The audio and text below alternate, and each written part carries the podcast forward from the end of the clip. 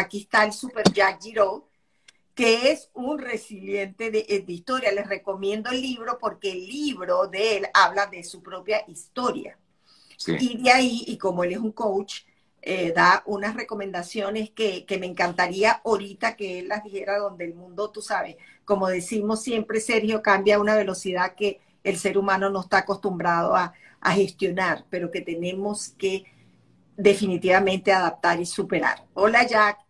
Hola Rita, hola Sergio, ¿cómo estás? Gracias por la invitación. Ya, qué bueno tenerte por aquí y poder conversar un rato también acerca de esto, porque eh, la verdad es que yo desconocía todo lo que fue tu historia y, cuando, pues viendo un poco lo que ha sido ese proceso que tú viviste de vivir, bueno, sucesos terribles en tu vida, eh, cómo levantarte de nuevo, ¿no? Y volver a comenzar no es nada sencillo. Esto es un proceso que tiene que vivir cada persona ya. Sí, en realidad em, es impresionante los recursos que tenemos dentro, ¿no? Y eh, yo creo que cuando estamos sometidos a procesos de cambio muy bruscos, esos recursos aparecen. Eh, siempre estamos eh, conversando con Rita de que a veces nosotros como venezolanos, y hablo por mí, eh, siempre estamos buscando, pensando que la solución está fuera o que la solución no nos va a dar un líder prometido o un líder mesiánico o alguien y en realidad los recursos están adentro, pero no nos damos cuenta al principio. Solo cuando estamos en el proceso de cambio es que nos damos cuenta que eso está adentro y sale. Sale la fortaleza, sale la flexibilidad y sale nuestra, nuestra capacidad de ajustarnos al cambio. Sí. En tu caso particular, eh, Jack, un poco para aquellos que no te conocen, eh, puedan entender tu, tu, proceso, el proceso que tú viviste en, en lo personal. Eh, ¿Cómo pudiste levantarte ante momentos tan duros? Bueno, lo primero es fe. Eso yo creo que eso es importante, dejarlo claro, ¿no? Y la fe, a pesar de que tengamos fe en un ente externo, por lo menos en mi creencia personal es Dios, eh, en realidad esa fe está dentro de mí. Claro. O sea, Dios puede hacer todo lo que Él que haga, en lo que Él siempre hace, pero si yo no tengo fe en que eso va a suceder, las cosas no, no van a pasar. Entonces, aunque la fe es algo externo, eh, va hacia algo externo o una creencia externa, la fe está dentro de mí. Eso fue lo primero. Y lo segundo es que nosotros tenemos recursos que yo creo que nos olvidamos. Cuando éramos niños nos caíamos, nos pegábamos, nos levantábamos, nos limpiábamos un poquito las rodillas y seguíamos adelante, ¿no? Entonces, nosotros tenemos recursos de fortaleza y flexibilidad y el venezolano además le agrega humor a eso. O sea, le agrega humor a cualquier cosa que está pasando hasta trágicamente, ¿no? Y lo vemos en muchos memes que vemos en las propias redes. Entonces yo, en mi caso, yo recurrí a la fe, a la fortaleza y a encontrar esa parte de mí que podía ser flexible ante el cambio, ¿no? Y sí cambiamos. Yo migré, yo tuve pérdidas importantes en mi vida de formas trágicas, tuve situaciones de mucha presión que producen ansiedad y yo creo que el encontrar esa fe, esa fortaleza y esa flexibilidad me dio un gran empuje. Y lo otro es que hay apoyo social. Uh -huh. El apoyo social existe, o sea, existen personas que realmente te dan apoyo. A veces no son los propios amigos, ¿no? A veces son personas que recién conoces, pero cuando esa, ese grupo de personas que es tu apoyo social comparte contigo los mismos principios y valores, eso, eso tiene un valor distinto y esa gente se vuelve eh, un sustento, ni siquiera económico, un sustento más de tipo emocional.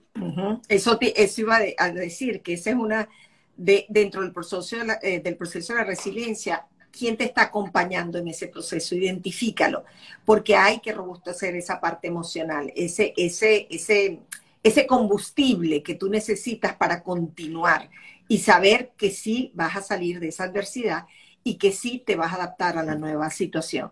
Y fíjate, Sergio, como siempre que conversamos sobre nuestro crecimiento, sobre gestionarnos, siempre aparece quien te rodea. Siempre, es lo que quería preguntarte, Jack, o sea, o, o, puede que la persona se sienta totalmente sola y no haya nadie allí como para alentarte, ayudarte, no sé, darte ese soporte. Parte del proceso de resiliencia implica romper el paradigma de que la ayuda va a venir de una forma específica. Si yo estoy lo suficientemente abierto, la ayuda llega. A veces la ayuda llega de, eh, a través de, de, formas o vehículos que no estamos acostumbrados, ¿no? Y eso ocurre cuando estás en resiliencia. La ayuda, por, por eso mencioné, la ayuda no necesariamente es económica, a veces es un soporte moral o un soporte emocional que te permite el empuje de volver a crecer y de volver a salir adelante. Y ese, ese apoyo social está más basado en confianza. O sea, si la gente fortalece la confianza que hay en ti y le da, un, y le da como un empuje a esa confianza, es mucho más fácil salir adelante. Rita lo acaba de decir, eso aparece cuando lo pides. Y, y no necesariamente de la forma que estamos acostumbrados. Y sí yo creo que parte de ese apoyo social me necesita empujar a que yo me haga cargo. Es decir, me haga responsable de mis propias situaciones. Aunque causas de esas situaciones no las provoqué yo, en, de alguna forma sí soy corresponsable de cómo emocionalmente me siento sobre esas situaciones. Y eso me permite también salir adelante. Eh, y, ¿qué, ¿qué, pasa si esta, no sé, no sé si es una persona no llega a encontrar ese motor para continuar, ya, porque ha ocurrido, ocurre muchas uh Bueno, en ese momento yo creo que hay que buscar apoyo, ¿no? Hay varios tipos de apoyo y dependiendo de la crisis o la situación, eh, yo en mi vida siempre he tenido personas que me acompañen, donde he tenido coaches que me apoyan, mentores que me apoyan. En algunos momentos decidí entrar a una terapia para poder también trabajarme, porque a veces algunos de esos desafíos me sobrepasaron. Yo creo que reconocer eso con honestidad propia es importante. Eh, por lo menos la forma, yo conocí a Rita y Rita ha sido una mentora en mi vida. Entonces, y, ella me dio un aporte en, en, momentos importantes y específicos. Por eso ella dice, ese apoyo aparece. Pero yo sí creo que va a haber un reconocimiento interno, un, un ejercicio de honestidad propio, donde yo diga, mira, yo necesito ayuda. Okay. Y a veces la ayuda puede ser, como dijo Rita, que viene como del apoyo, inmediato o a veces puede ser algo más terapéutico. No estoy en contra de eso. Toda la ayuda es valiosa. Sí. Cuando, y fíjate con los mismos principios, ¿no? Y me encanta que Jack diga eso para reforzarlo nuevamente, Sergio. Fíjate lo que él dice. Es una cuestión de que tú te sientes y digas, puedo con esto o no puedo con esto. Y todo está bien, nada está mal. Fíjate, como yo te decía, la resiliencia es ordinaria, no es extraordinaria. Todos somos capaces de rebotar como los balones el problema está en que emocionalmente puedo estar en un momento de mi vida, y Jack lo acaba de decir, dentro de las cosas que le pasaron, hubo una que fue extremadamente fuerte para él. Y él ahí, con todas las herramientas que él tiene, fue, tuvo que buscar su ayuda externa. No importa, no es la que te va a llegar, no es la hermana, no es el amigo, no es el compadre. Ella busca una ayuda terapéutica, que eso está muy bien, porque en esas sesiones te ayudan a identificar dónde está tu verdadera fortaleza, que la tienes que volver a reconstruir para ponerte ese traje que necesitas para, para superar lo que te está pasando. Aquí alguien comenta, y es un poco lo que estamos hablando, pero alguien comenta por aquí, bueno, yo escuchando el programa, viéndolo, dice, mi recuerdo se fue al año 99 cuando viví la tragedia de Vargas.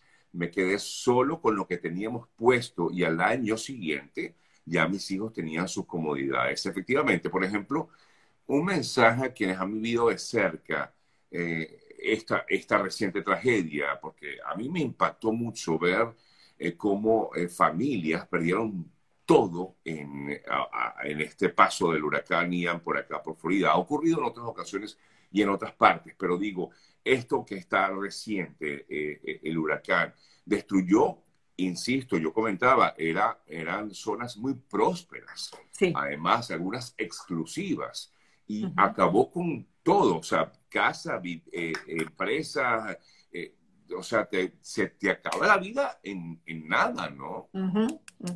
¿Cómo, cómo, cómo eh, logras realmente impulsarte cuando tu, tu panorama está oscuro? Bueno, yo creo que las fortalezas que siempre están dentro se hacen brillar en el momento de una mayor dificultad. Eh, en, mi, en mi caso, eh, mi papá murió en la Plaza Altamira, Sergio. Entonces, eh, yo no, fíjate, yo, yo mi enfoque que le doy es, yo nunca había pasado por una experiencia así, pero cuando sucedió eso, y hablo por mi familia en general, encontramos dentro de nosotros un nuevo, un nuevo liderazgo interno, porque perder una figura paterna es un símbolo de liderazgo y encontramos nuestro propio liderazgo. Yo, yo considero que la resiliencia hace eso. que tú encuentres tu valor, tu fortaleza, y si logras aprenderlo y logras aprender de la experiencia, eso se vuelve como una bendición. Wow. El ejemplo que tú das de la tragedia de Vargas es lo mismo con la persona que dijo que al año se recuperó. Y le quiero decir algo a esa persona. Quizás dirá, bueno, lo hice por mis hijos, pero en realidad eh, no es por tus hijos. Lo hiciste, en el fondo todos los recursos estaban ahí dentro. Las cualidades que necesitabas estaban ahí dentro. Claro, el esfuerzo es mayor. Y, y yo siento que las personas cuando se enfocan en recordar este tema, yo lo hablo así, si tú fuiste capaz de construirlo, puedes volver a hacerlo. Claro, hay un momento de edad, eh, ya no somos los mismos de edad. Eh, en mi caso, eso pasó hace 20 años eh, y otras experiencias hace 10. Entonces, pero sí los recursos están adentro. Quizás tengo más experiencia. Y eso me permitiría que la curva de aprendizaje para recuperarme y ser resiliente sea más corta y que incluso el proceso de duelo que vivimos como resilientes también sea más corto, ¿no? Entonces, las personas tienen que vivir su duelo primero. Sí. Esa pérdida.